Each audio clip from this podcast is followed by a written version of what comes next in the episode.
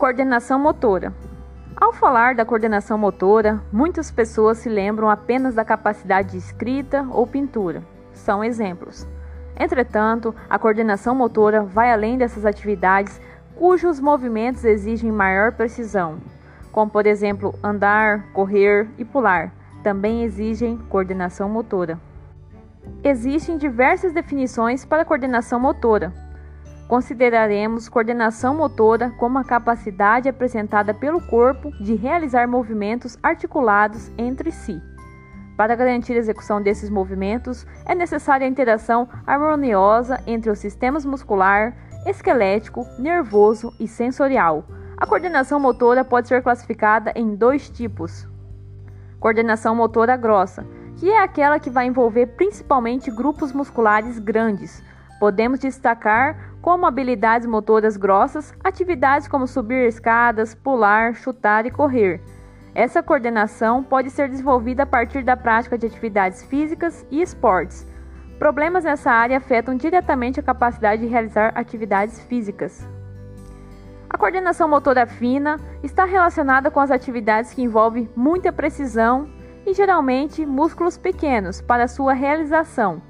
Nesse caso, temos habilidades como escrever, pintar, fazer tricô e manusear pequenos objetos.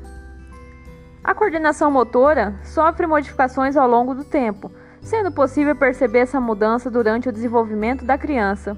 Por exemplo, inicialmente o bebê não possui grandes movimentos, limitando-se praticamente a respostas para estímulos.